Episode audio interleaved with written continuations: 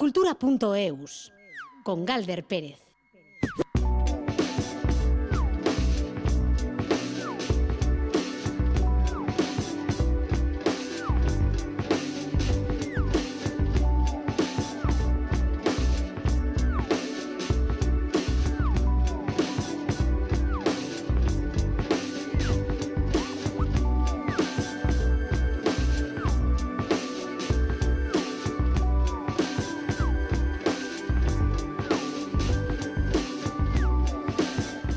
Aupa Arrachaldeón y lunes de resaca emocional, resaca emocional total con lo que vivimos el sábado de los Goya, esos tres premios para cinco lobitos, el pleno en animación y en documental del cine vasco y además también el reconocimiento a Telmo Irureta y Aitor Berenguer como profesionales. La sobremesa cultural de Radio Euskadi este lunes tiene también muchos contenidos dedicados al cine, pero más allá de los premios Goya. José Ignacio Revuelta y Alberto Zubeldia en la dirección técnica con Ainara Ortiz en la producción de redacción. Que presente tenemos eh, la frase, una de las frases de Telmo Irureta, esa en la que decía, en la que dijo nosotros también existimos y nosotros también follamos. Y después esa petición de un cine más inclusivo y con cuerpos de todo tipo. Las personas creadoras, además de los estrados, como los de los premios, aprovechan también sus creaciones para hacer sentir, ¿por qué no divertir? Y también hacer pensar.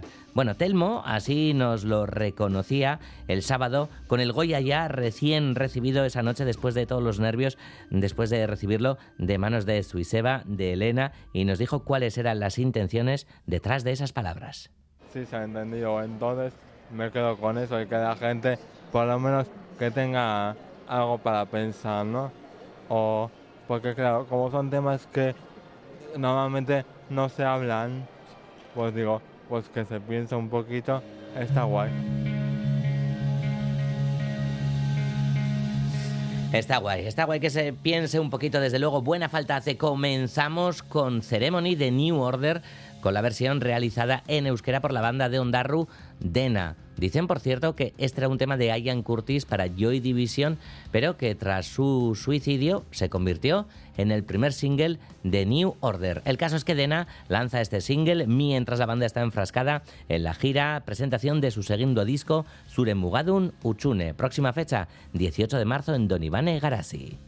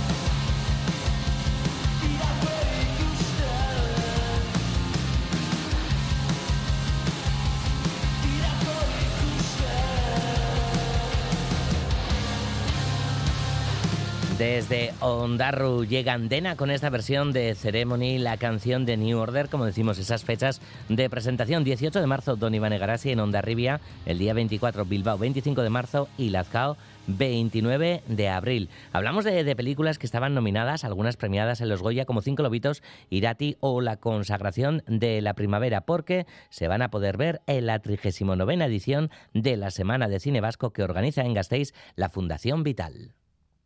Mm. La semana que viene, a partir del lunes, se van a proyectar seis películas y cinco cortometrajes en sesiones en las que además participarán equipos de dirección, de producción y también el elenco de las cintas que serán valoradas y premiadas por el público asistente. Las proyecciones serán en Vital Fundación Culturunea a partir de las siete y media de la tarde. Las entradas y los abonos ya están a la venta. Nos cuenta todo sobre la Semana del Cine Vasco en Gasteiz, Mailu Odriozola. Las producciones de cine más destacadas del año pasado se dan cita en una nueva edición de la Semana de Cine Vasco en Gasteiz, películas que han estado presentes en los premios Goya. El director Kepa Sojo es el coordinador del festival. La cosecha del año pasado ha sido excepcional, tanto de largometrajes como de cortometrajes. A nivel estatal ya hemos visto en los Goya ¿no? las grandes películas que ha habido y, bueno y algunas de las que vamos a ver también que han estado han estado nominadas o presentes también en, entre las mejores películas del cine español, ¿no? Y eso bueno hace pensar que sin duda alguna pues el cine vasco atraviesa un gran momento y dentro del cine vasco también el cine a la vez, ¿no? La película Suro de Miquel Gurrea abre la semana. Continúa el martes con la proyección de La consagración de la primavera con un premiado Telmo Irureta como protagonista. La siguiente será Cinco lobitos de Alauda Ruiz de Azúa. Lleva ya mucho, mucho recorrido la película. Después de, estar en el Festival de Berlín, también ha sido una de las, de las películas que ha funcionado muy bien a nivel de taquilla y también en los premios Goya pues que ha obtenido varios varios galardones, entre ellos el de la mejor dirección Nobel para Lauda Ruiz de Azúa, que, bueno, que es, que es una de las miradas más, más importantes del, del cine vasco actual. Gelditasuna Ekaitzean es otra de las propuestas del festival que se podrá ver antes de su estreno en cines. Alberto Gastesi es el director de la cinta. Es una película rodada en blanco y negro en Donostia, producida por Vidania Films, protagonizada por Loreto Mauleón y Diego Gastesi, con Aitor Beltrán y Vera Milán. Y, nada, es una historia de parejas, de, reencuentros y, y, de los fantasmas que nos acompañan por esas decisiones que no tomamos en la vida. Estamos todavía en esa fase de festivales, empezamos a competir este año, es una película que va a competir en 2023 y se va a estrenar este año, eh, que podemos decir ahora que la fecha va a ser 12 de mayo. El vasco de Javier Ortegui e Irati de Paul Urquijo, que cerrará el sábado la semana, completan la programación que cuenta también con cinco cortos en los que ha participado Fundación Vital. Comenzaremos con N666 de, de Imanol Ortiz, un thriller muy, muy cañero. El martes tendremos una animación de Kevin Iglesias y Pedro Rivero, que es Los días que nunca fueron. El miércoles tendremos Chochonguillo A, de Sonia Estevez. El jueves Erroac, de Sergio Azcarate. Y el, el viernes tendremos, el 24, Tula, de Bea de Silva, que, que es otra de las grandes sorpresas de la temporada de, de los cortometrajes. Como es habitual, después de cada sesión habrá un coloquio con la participación de directores, productores o protagonistas de las cintas proyectadas. El público además podrá votar por sus cintas favoritas y el sábado se procederá a la entrega de premios. Don't cry, snowman, not in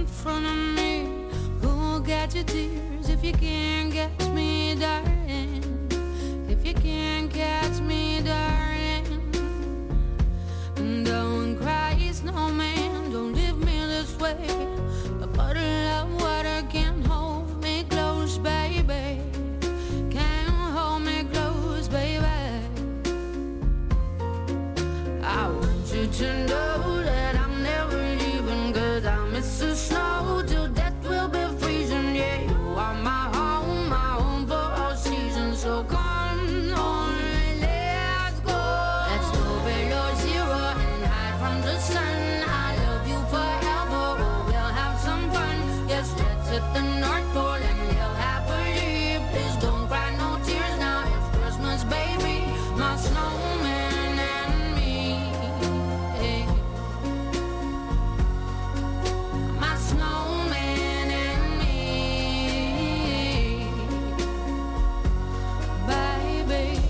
Como decíamos, arranca la semana con mucho cine de actualidad más allá de los premios Goya. Es que, bueno, y lo cierto es que actos o premios como este ponen en primer plano a un concreto número de artistas, pero hay cientos, hay miles de personas con largas trayectorias ligadas al cine que nunca veremos en un fotocall, en una alfombra roja, bueno, o azul, o que nunca han recibido un premio. Desde hace tres años, por eso, la Filmoteca de Navarra se ha propuesto recuperar estas figuras cinematográficas, navarras, claro, importantes y así no serán olvidadas y lo hacen a través de la colección Libros de Cine. Acaban de presentar los dos últimos números de la colección que están dedicados a la actriz tudelana María Francés y al director de arte pamplonés Cruz Balestena. Nos lo cuenta Itziar Lumbreras.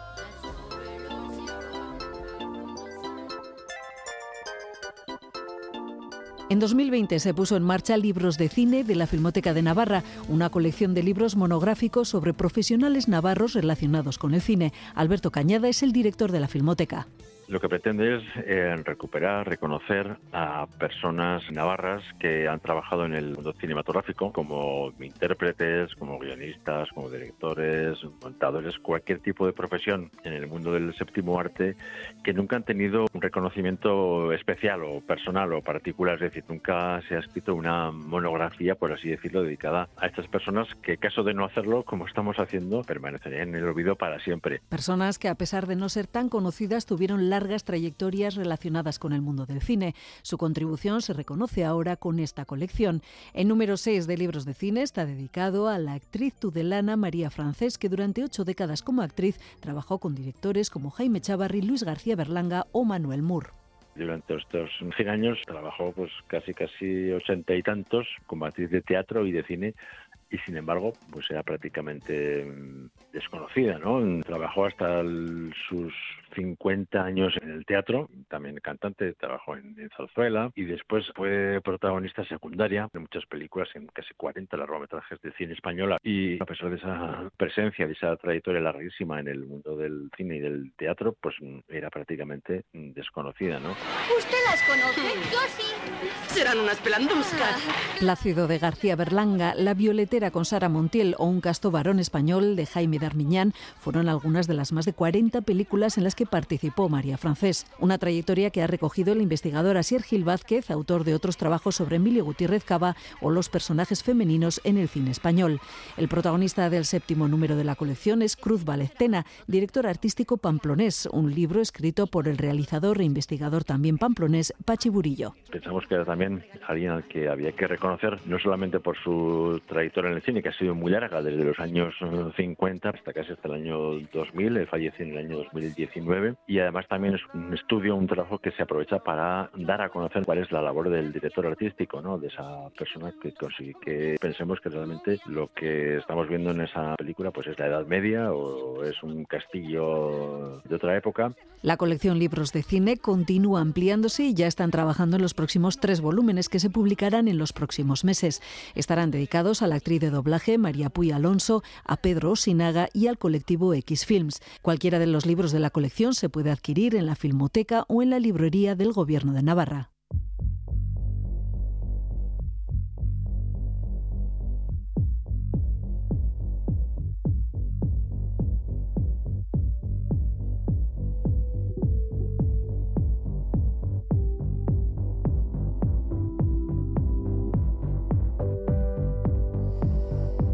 Esto es lo nuevo de Anne Looking. Esta canción se titula Ni Olvidar, el segundo single, adelanto de lo que será su nuevo trabajo para el que asegura estar investigando una parte de ella misma que hasta ahora le era ajena. Anne Looking, Ni Olvidar. Si olvidar significa dejar de querer o si dejar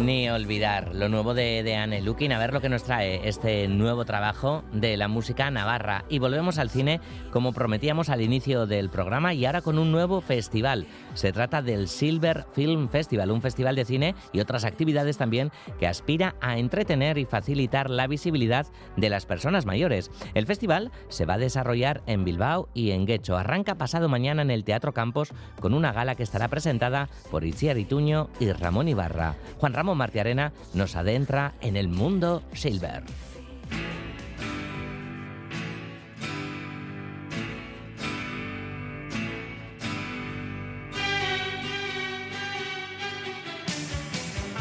El Silver Film Festival es el primero de esta temática en Euskadi y el segundo del Estado. Marian Guerricabeitia, directora del festival. Vivimos un momento social sin precedentes, con más personas mayores de 65 que menores de 5 años, con el desarrollo de la economía plateada, que no es otra cosa que las actividades generadas por las personas mayores de 50, en definición mayores de 50, más el alargamiento de la esperanza de vida son cuestiones que como sociedad nos obligan a redefinir los conceptos que manejamos. Es decir, que la edad no nos sirve ya para identificar el colectivo de las personas maduras porque no se trata de un grupo único, sino de muchas personas diversas y heterogéneas que buscan ser vistas y consideradas de otra manera.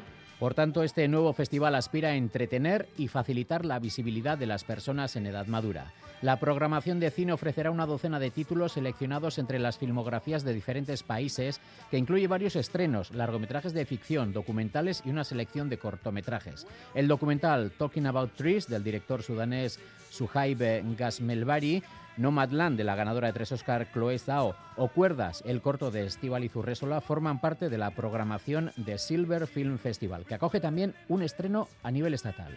La película Un paseo con Madeleine del francés Christian Carion.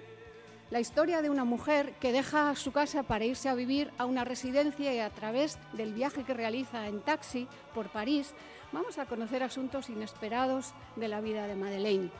El festival tiene otros dos apartados. Por un lado, encuentros con medios de comunicación con el objetivo de revisar las miradas y el tratamiento al colectivo de personas mayores y por otro, una serie de actividades complementarias que traerán al festival a figuras relevantes del ámbito que trata, como por ejemplo el biocientífico Nectarios Tabernarakis y Patricia Boya, que trabajan en una de las líneas de investigación europea contra el envejecimiento a través del ayuno intermitente y la autofagia.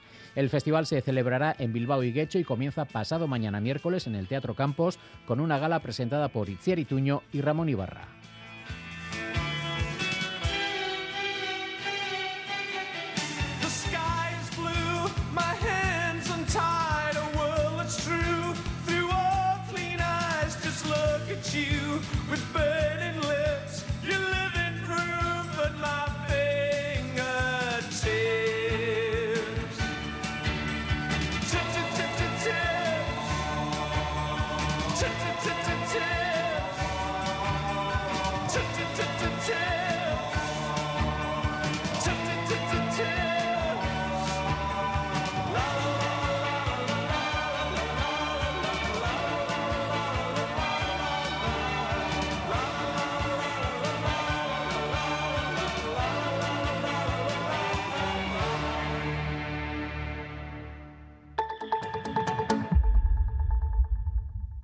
Si la actualidad no te provoca ningún impacto. Estas noticias sin precedentes me asustan. Te falta un Teleberry. De lunes a viernes, después del Teleberry de la noche. A mí me sigue emocionando estas imágenes. Te falta un Teleberry en ETV2. Cultura.eus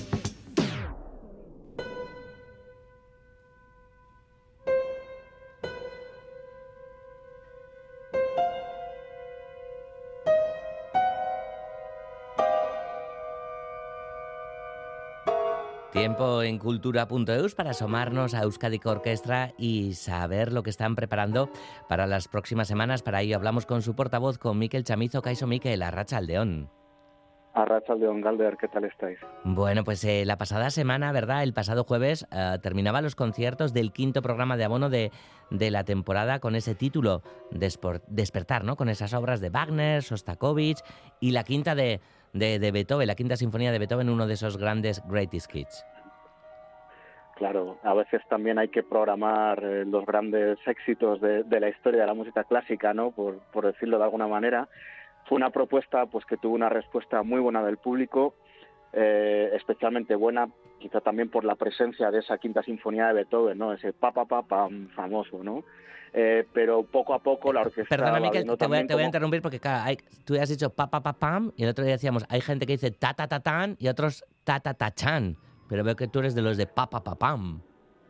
Bueno, aquí hay un poco de, de libertad de interpretación, ¿sabes? Vale. Aquí como, como cada director también elige un poco su versión. Vale. Pero bueno, en cualquier caso todo el mundo conoce ese motivo de cuatro notas tan famoso. La gente fue muy bien a este concierto. eh, también vemos como la gente va regresando poco a poco a niveles previos a la pandemia, ¿no? Y, y también el público disfrutó mucho con el descubrimiento de la violinista rusa Alena Baeva, que fue solista en el concierto para violín número 2 de Sostakovich, que es un concierto, una obra que no se oye muy a menudo, pero ella es una especialista y hizo una versión tremenda y la gente pues descubrió en cierto modo esta obra a través de ella, ¿no? O sea que bueno, un, un programa de abono muy muy exitoso, la verdad. Bueno, pero la orquesta ya está inmersa, ¿verdad? En los ensayos del próximo programa de, de Abono, eh, cuyo primer concierto será este mismo viernes. Sí, el viernes en el Euskalduna de Bilbo, el próximo lunes, día 20, llegará al Cursal de Donostia, el martes en el Baluarte de Pamplona, el miércoles 22 en el Teatro Principal de Vitoria y ya el último de los conciertos será de nuevo en el Cursal Donostiarra el jueves 23. Y es eh, eh, un programa eh, que promete ser también todo un acontecimiento para la música vasca porque incluye el estreno de un nuevo concierto para piano de Ramón Lazcano, que, bueno, como ya sabrán muchos eh, de los oyentes, es uno de los compositores vascos más importantes y de mayor renombre internacional, ¿no? Entonces, este nuevo concierto para piano, que se llama Mare Marginis, es un encargo conjunto de tres grandes instituciones musicales, por un lado la Euskadi Orquestra, en colaboración con Radio France y la orquesta de la VDR de Colonia, ¿no? Y bueno, pues es una colaboración también muy relevante para la Euskadi Orquestra porque le hace fortalecer, digamos, los lazos internacionales que tiene con, con instituciones tan potentes, ¿no? Eh, la obra, de hecho, el estreno absoluto, absoluto fue el pasado 11 de febrero, pero seis días más tarde ya se va a poder escuchar aquí en Euskal Herria en estos cinco conciertos, además con un solista de verdadero lujo como es Alexander Taraud, que es uno de los pianistas europeos más importantes. Me atrevería a decir que es un pianista de culto y sobre todo reconocido por, por ser un especialista en la música francesa de todas las épocas, ¿no? Desde el barroco, pues Rameau, Couperin, eh, hasta el siglo XX con Debussy y Ravel y la creación actual donde meteríamos también a Lascano, ¿no? Porque como eh, lleva muchos, muchos años viviendo también en París y en cierto modo, aunque siga muy ligado a, a Euskal Herria, pues sigue, es también un poco un compositor francés. Bueno, pues eh, la, la ocasión, como dices, eh, para, para, para ver este concierto a partir del viernes, que por cierto, este Mare Marginis es su segundo concierto eh, para piano, ¿verdad, Miquel? Eso es. El primero, eh, que bueno, es eso, eh, esa música que estamos escuchando de fondo, fue escrito hace exactamente 30 años, en 1993. Se llamaba Ichao Revi y fue un- un- una obra muy importante también para Lascano porque eh, con ese concierto ganó un premio muy importante en Mónaco, un premio de composición y fue un empujón importante para su carrera como compositor, ¿no? En el caso de este Marie Marginis es un concierto muy diferente porque en esos 30 años Lazcano también ha desarrollado una estética pues muy muy, muy divergente, ¿no? De aquellas primeras obras. Este está tomado el título de uno de los mares de la luna y según el compositor Donostiarra el pianista solista se manifiesta como un satélite en órbita de una orquesta que funciona como una cámara de eco. ¿no? Qué bonito. Entonces esta es un poco el- la propuesta estética en torno a este concierto y muy recomendable, aunque haya gente que a lo mejor le puede ser- tener un poco de respeto, ¿no? Al ser una obra contemporánea y además de cierta extensión, porque dura casi media hora, pero las obras de Lascano siempre son sorprendentes porque utiliza un montón de técnicas inusuales en los instrumentos, logra crear unas sonoridades muy novedosas, muy extrañas, ¿no? Y especialmente cuando emplea la orquesta al completo, como va a ser el caso en esta obra, está considerado uno de los grandes maestros de la actualidad, de la orquestación, así que siempre es eh, una ocasión para abrir los oídos a sonoridades que probablemente nunca antes hemos oído. ¿no? Mm, bueno, Mare Marginis, como decimos, es en ese nuevo eh, concierto de abono de, de Euskadico Orquestra. Y ahora vamos con otro de los grandes autores de la música.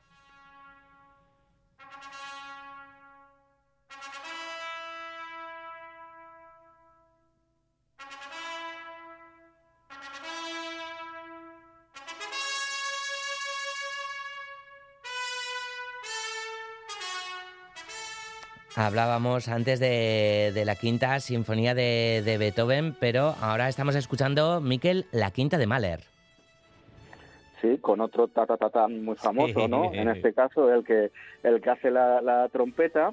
Eh, bueno, una obra, una de las grandes obras del repertorio sinfónico, romántico, además una obra muy extensa, fascinante, ¿no? Porque es muy, muy, muy peculiar y muy, y muy, tiene una personalidad muy, muy marcada, ¿no? Con ese solo de trompeta eh, y una marcha fúnebre que es en el primer movimiento, ¿no? Y que luego nos lleva por un itinerario que va, pues, desde la desesperación absoluta a, un nuevo despertar a la vida a través del amor, ¿no? Entonces, eh, es una de las grandes obras eh, que además si nos ponemos a investigar un poquito, tiene también su historia, ¿no? Eh, ¿Por qué empieza con una marcha fúnebre?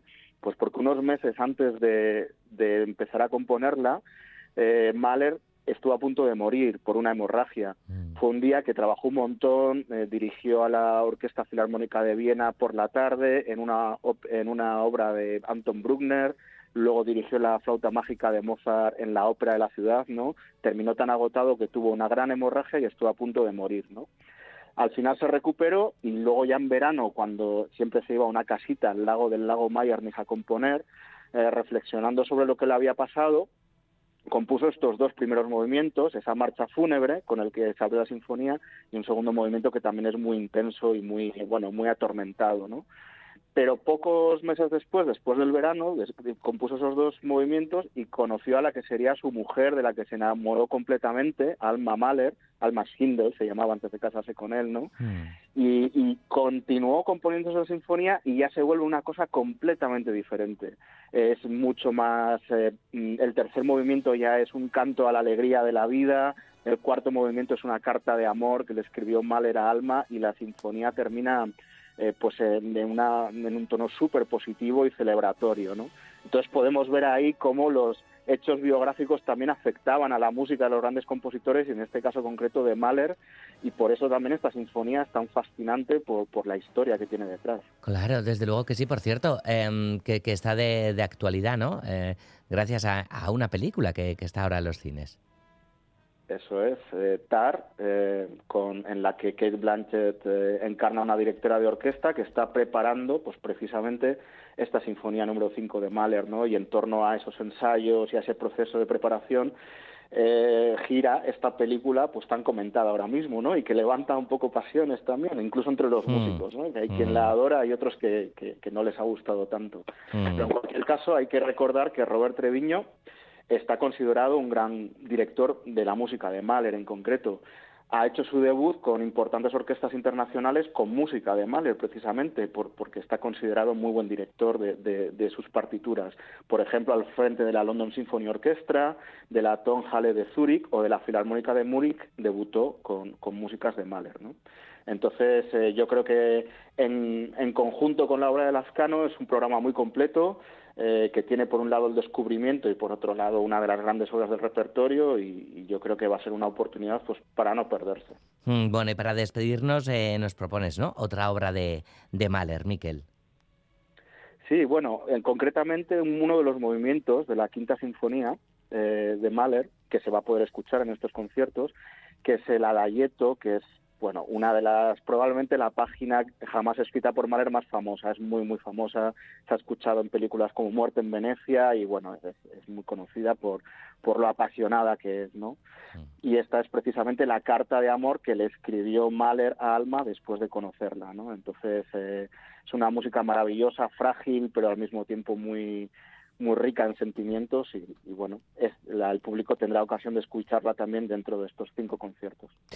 Pues hemos repasado el programa de ese sexto concierto de abono de Euskadi Orquestra. Como decimos, esta semana arranca en el Euskalduna de Bilbao, será el viernes y la semana que viene ya el lunes en el Cursal de Donostia, el martes en Baluarte, el miércoles en el Teatro Principal de Gasteiz para finalizar de nuevo con un segundo concierto en el Cursal Donostiarra el jueves de la semana que viene.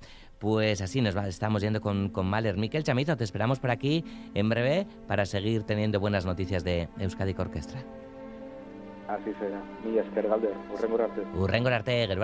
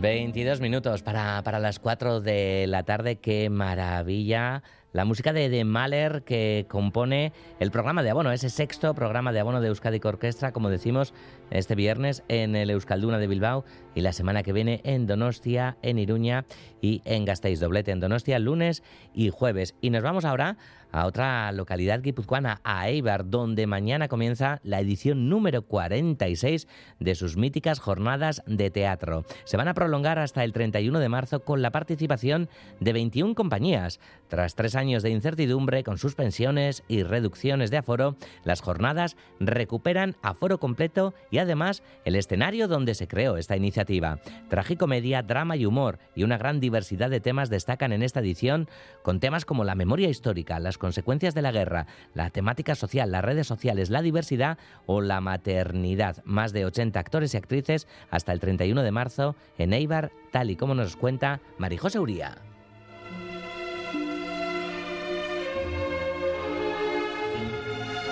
Se recupera así la normalidad. Las jornadas serán en el Teatro Coliseo y en el complejo educativo de la Universidad Laboral y arrancará con la conocida obra Ay Carmela, una tragicomedia sobre la guerra civil protagonizada por María Danez y Pepo Nieto, actores que abordarán a su vez en la conferencia coloquio inaugural los papeles del teatro. Lo detalla el técnico de cultura del Ayuntamiento de Ibar, José Luis González. Están eh, Pepo Nieto y, María Danez bajo la dirección de de José Carlos Plaza y en ella pues nos cuentan pues la situación de, una compañía de, comedietas que, que, van de, de, pueblo en pueblo pues que tan pronto en la guerra civil se encuentran actuando para el Frente Nacional eh, golpista como para, para, el Frente Republicano, ¿no? La, las cuestiones que le pasan. Y finalizamos también pues con, con Ser o No Ser de eh, basado en la película de Ernest Lubitsch de los años 40, en la cual el, el, el nazismo se empieza a implantar en, en, Europa y como una compañía de teatro pues va afrontando pues y, y se va adaptando pues a, a esas situaciones extrañas. Y hay obras que tratan las redes sociales o cómo afrontamos los temas personales. Onartzen duzu zure senarra, galdeketa honen testigu izatea? Onartzen dut, eta nire semea. Tocamos también pues, eh, aspectos como la, las redes sociales, con la compañía Vaivén, Tocamos el aspecto de lo que es la maternidad con Yerma, basado en la obra de García Lorca y reescrito por María Goy Celaya con una gran interpretación de, de Anne Picaza. Tocamos eh, la cuestión de, vamos, de las situaciones personales, de cómo nos enfrentamos pues, eh, a, lo que nos va planteando la vida pues con abundancia y con los días ajenos, en lo cual pues eh, aparece el tema del deseo como un elemento importante más allá de, la edad o, de la situación personal. José Luis González nos explica que no falta el teatro que aborda los temas sociales. Se deja las uñas en la moqueta del hotel. Turistas pasan de largo y no la Y seguimos, pues bueno, con las que limpian, eh, marea baja, eh, temas sociales. Eh, damos también el espacio al humor con Paura, que es una obra de teatro en la cual pues vamos a hablar del miedo, pero hablamos del miedo en sentido cómico, con, con gags de payasos sentiremos un pequeño escalofrío para luego continuar con la carcajada en esa obra. O un clásico como El, Amar, el Avaro de, de, Molière. Tendremos a Itziar Ituño y Ramón Aguirre también con Ove y Silic. Son solo algunas de las 21 propuestas que conforman un destacado programa a través de géneros como la tragedia, la comedia, el teatro gestual, la danza, el circo y otras variedades hasta el 31 de marzo.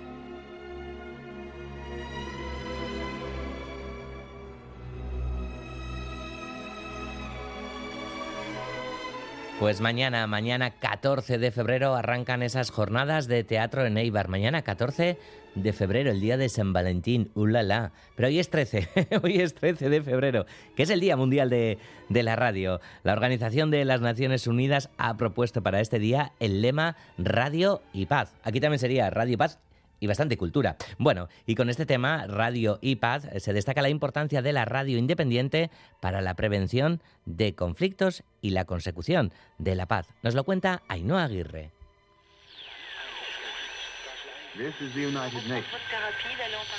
La radio de las Naciones Unidas realizó su primera transmisión el 13 de febrero de 1946 y esa es la efeméride que recordamos cada 13 de febrero desde hace 12 años. This is United Nations calling the peoples of the world. Somos las Naciones Unidas llamando a las gentes del mundo. Así arrancó la emisión del 13 de febrero de 1946 desde la sede de las Naciones Unidas en Lake Success de Nueva York. Esta emisora de radio, La Voz de las Naciones Unidas, nació con el propósito de conectar la ONU con los pueblos del mundo, promover ideales como el respeto a los derechos humanos, la igualdad de género, el desarrollo económico y social de los países y la defensa de la ley internacional. Entre sus objetivos estaban informar sobre las actividades de la institución y ofrecer por radio las sesiones de la Asamblea General y el Consejo de Seguridad. En sus primeros años de vida, esta radio emitía entre 9 y 12 horas al día en cinco idiomas, chino, inglés, francés, ruso y español. En 1948, por ejemplo, se leyó por primera vez ante el mundo la Declaración de los Derechos Humanos. Eleanor Roosevelt, delegada de los Estados Unidos de América y presidenta de la Comisión de los Derechos Humanos, fue la encargada de leer el texto en un momento en el que el mundo salía de acontecimientos catastróficos. Whereas recognition of the inherent dignity and of the equal and inalienable rights of all members of the human family is the foundation of freedom, justice, and peace in the world. 75 años después de la aprobación de la Declaración de los Derechos Humanos, unos 200 países aprueban los derechos y libertades proclamados en esa declaración, aunque no los cumplan en muchas ocasiones y en otros muchos países se vulneran sistemáticamente. Este año la ONU propone el lema Radio y Paz para el Día de la Radio y nos recuerda a todos los profesionales de este medio y a nuestros gobernantes que la independencia de los medios es sustancial al propio sistema democrático y decisivo para la pluralidad y la paz. Formar, informar y entretener, esos han sido tradicionalmente los principios clásicos del periodismo y respecto a esto, la UNESCO publicaba hoy esta nota. Al informar al público en general, las emisoras de radio moldean la opinión pública y enmarcan una narrativa que puede influir en las situaciones nacionales e internacionales y en los procesos de toma de decisiones. A lo que añadía, puesto que las guerras nacen en la mente de los hombres, es en la mente de los hombres donde deben erigirse los baluartes de la paz. Recordemos, pues, que la paz no puede ser una opción, sino que es la única opción.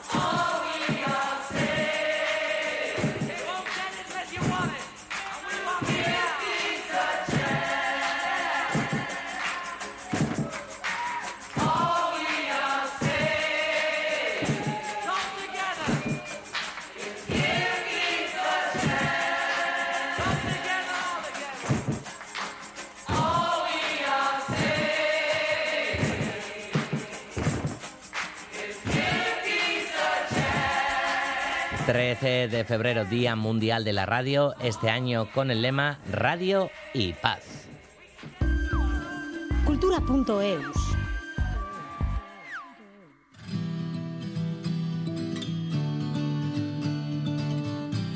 Y a falta de 13 minutos para las 4 de la tarde en cultura.eus de Radio Euskadi, abrimos tiempo para el espacio quincenal que nos trae Eusko y Cascuncha, como siempre, de la mano de Juan Aguirre Dorronsoro. Juan, Arratsaldeon eta aspaldiko. Arratsaldeon, Juan Aguirre, Sorondo. Sorondo, barcatu Sorondo, que eh, tenemos un lunes muy grande, Juan, discúlpanos. Dorronsoro, bueno. también es muy guipuzcoano. También, también, por cierto. Bueno, tiempo que no coincidíamos en las ondas, Juan, y hoy pues nos vas a traer eh, a una figura fundamental de nuestra cultura y vamos a hablar del gran eh, José Miguel Barandiarán, Juan. Así es, sí, que será definido como el patriarca de la cultura vasca, que a mí me parece, coincidirás conmigo, Galder, que no es un título en absoluto exagerado, ¿no? Un hombre que como arqueólogo descubrió importantes yacimientos y cuevas prehistóricas, como etnógrafo realizó pues probablemente la que es la mayor recopilación existente sobre mitología vasca y además salvó para la memoria, para la memoria de todos, usos, creencias, modos de vida de las gentes del país que de no ser por él se hubieran perdido. Y el motivo por el que hoy traemos a la memoria a Barandierán es porque dentro de algunas semanas, ya entrado el mes de marzo, en el campus de Guipúzcoa de la Universidad del País Vasco se va a presentar una nueva cátedra que llevará el nombre de José Miguel de Barandiarán. Entonces esto nos anima a que hablemos hoy sobre Barandiarán y su legado con la persona que creo más adecuada para hacerlo, que es con Isone Fernández de la Bastida, doctora en Antropología Social y profesora del Departamento de Filosofía de los Valores y Antropología Social de la Universidad del País Vasco y presidenta de la Fundación José Miguel de Barandiarán, creada hace 35 años, en 1988, por Eusko Cascuncha para proteger, difundir y dar continuidad al legado de quien fuera uno de sus fundadores y presidente. Eh, León y Xoné. Caixo León. Bienvenida al espacio de Eusko Cascuncha. Como digo, Gracias, encantada institución de la que fue presidente y uno de los fundadores, Barandiarán, como fue ya después de la guerra también impulsor de instituciones tan importantes como la Sociedad de Ciencias Avanzadas y el Grupo Sénniker o la propia fundación que presides, ¿no? Y además de esto fue un maestro y un animador de vocaciones científicas como probablemente ha habido pocos. Igual no estaría mal quizás, y suena que empecemos hablando un poco sobre la importancia que tiene ese afán promotor y pedagógico en la trayectoria de Barandiarán. Pues sí, la verdad es que esta cualidad que, estás mencionando es una de las que tantas tenía Barandiarán, pero de las que más resalta, ¿no? Que es esa, ese afán eh, por atraer a, las, a todas las personas o a todas las personas que estarían interesadas en acercarse a, eh, bueno, pues a conocer mejor eh, su entorno cultural a traerlas a lo que es la investigación etnográfica y antropológica, incluso arqueológica, ¿no? Lo hacía de una manera muy acogedora, muy sencilla y, hoy día hacía eso que desde la universidad, eh, sobre todo en ciencias sociales, nos nos preocupa tanto, ¿no? Que es establecer una relación continua entre sociedad y, academia o conocimiento científico y lo hacía, como digo, de una manera muy sencilla, ¿no? Eh, bueno, de alguna forma eh, lo hizo, por un lado, lo, hacía de manera personal y también, como tú bien has mencionado, colaborando e impulsando la creación de instituciones tan relevantes para, para el, estudio de, de, estas, de estas áreas, de la etnografía y de la arqueología, pues como fueron o como lo sigue siendo, y encima muchas instituciones perduran aún, ¿no? Escuicascuncha o los grupos étniker, eh, entre otras, ¿no? Muy, mm. muy reseñables. Mm. Bueno, pues eh, desde luego eh, parece ¿no? Más, que coherente el crear esta cátedra universitaria sobre Barandiarán con, con todo este afán de difundir el conocimiento, la cultura, la, antropología. Y Sone, ¿cuáles son los, objetivos de, la cátedra que se presenta este viernes? la cátedra, bueno, igual brevemente mencionar qué es una cátedra. Una cátedra, digamos que es se firma eh, un convenio de colaboración ¿no? y un, eh, entre un organismo, en este caso público, y, y, la universidad. Y de alguna forma lo que se pretende con ello es eh, bueno, pues promover promover eh, los temas que, esa cátedra de alguna forma em, bueno pues eh, engloban. En este caso en torno a la figura de José Miguel Barandiarán el título de la cátedra así es eh, José Miguel Barandiarán para la reflexión y la transmisión de la cultura e identidad vascas por lo tanto esto nos indica ya cuáles o en torno a qué, qué ámbitos van a estar de alguna forma ubicados los objetivos de la cátedra lo primero, y una de las partes fundamentales de la cátedra, lo que busca es impulsar la figura y el legado de, José Miguel Barandiarán, recuperando su memoria pues, entre las nuevas generaciones, ¿no? porque aparecía como una preocupación y una responsabilidad, yo creo, eh, social, el, bueno, pues crear una, una institución que nos ayude a impulsar esto y por otro lado también crear un espacio para la investigación y la reflexión sobre conceptos pues mencionados en el propio título, ¿no? sobre los conceptos de cultura e identidad vascas y, explorar nuevos caminos para la transmisión de, la cultura vasca. Y Soné, ¿qué actualidad dirías tú que tiene Barandiarán en nuestros días y, bueno, y especialmente de cara a las nuevas generaciones? ¿Qué nos puede decir hoy Barandiarán? Bueno, eh, yo creo que si nos acercamos a la figura eh, de Barandiarán, de José Miguel Barandiarán, eh, tan solo en esta figura podemos encontrar ya muchos valores que yo creo que mm, bueno nos pueden servir como, como sociedad, ¿no? bueno, era una persona comprometida, era una persona muy afanosa, es decir, en aquello que se que se proponía, bueno, pues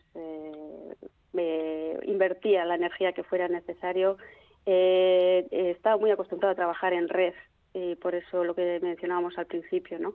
Y gracias a ello ha creado eh, redes de personas, ¿no? En torno a, estos temas. Mm. Más allá de esto y sobre todo para la investigación y dentro del marco de no solo de la cátedra, pero también eh, creo que la actualidad de José Miguel Bandera para los y las futuras eh, estudiantes, incluso para las personas que están ya investigando sobre estos temas, es fundamental. Por un lado, eh, la temática, ¿no? Las temáticas que él nos traía eh, son totalmente actuales. Él eh, lo dijo así, ¿no? En, el acto de constitución de los grupos Endiker, él abogaba por, por hacer no una etnografía histórica, sino por estudiar la vida actual, ¿no?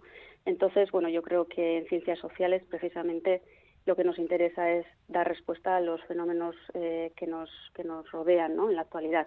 En ese sentido, eh, esa actitud hacia la actualidad y descubrir la actualidad, pues es un gran aprendizaje. También eh, en el cómo nos acercamos a ese conocimiento, eh, si se caracterizó por algo a nivel de investigación fue por, por crear una metodología muy sistemática, ¿no? Y, y, además por divulgarla entre, entre las personas que se acercaban a él, ¿no? Con este interés. Y finalmente, también ligado un poco a la, idea anterior, eh, porque hacía eh, la divulgación de los resultados, los promovía de una manera muy, bueno, no sé si natural, pero él tenía muy, eh, muy conciencia bastante desarrollada sobre que aparte de investigar había que difundir y divulgar esos resultados eh, a la sociedad. Y estos son, yo creo que los tres principios básicos para cualquier investigador investigadora actual en ciencias sociales. O sea que creo que es una figura de la cual se puede extraer muchos aprendizajes hoy día. Y tanto que sí. Y, en cuanto a, la fundación eh, que presides, Isone, eh, ¿cuáles son las principales actividades de, la Fundación eh, José Miguel de, de, Barandiarán? ¿Cuál es el programa de, actuación?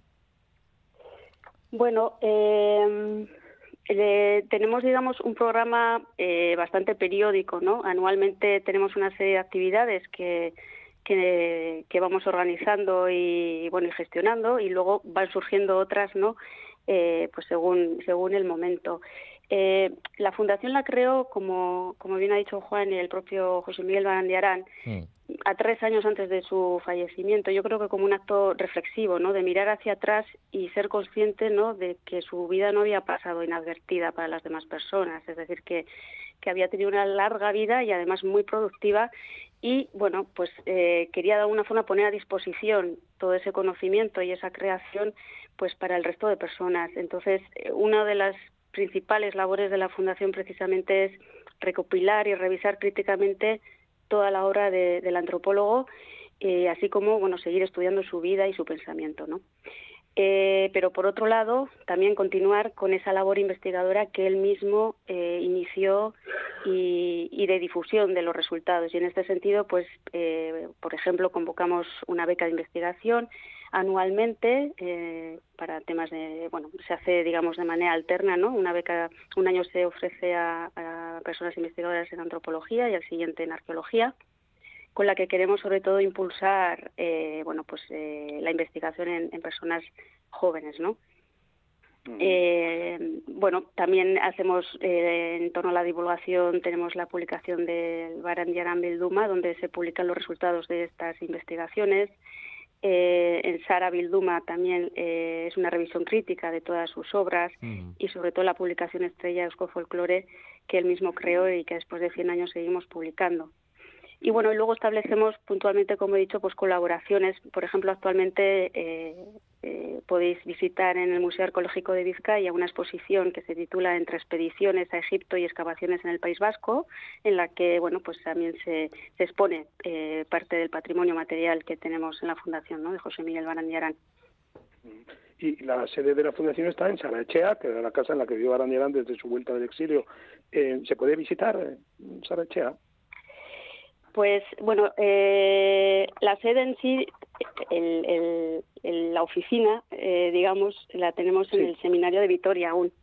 Eh, y es cierto que Echea también es donde es un lugar neurálgico para la fundación porque es ahí donde nos juntamos bueno los y las patronas de que componemos esta fundación anualmente actualmente no, no, o hasta la hasta la fecha no se ha podido visitar Echea eh, pero bueno, estamos de suerte porque yo creo que antes del fin de este año se podrá visitar gracias a bueno pues a las labores que estamos haciendo, haciendo dentro de la fundación y una subvención que hemos recibido directamente de la Diputación Foral de Guipúzcoa para de alguna forma eh, bueno acondicionar eh, en temas de accesibilidad en la casa para que se pueda ya mostrar e introducir dentro de, de las visitas del propio Museo José Miguel Barandiarán como una parte de esas visitas.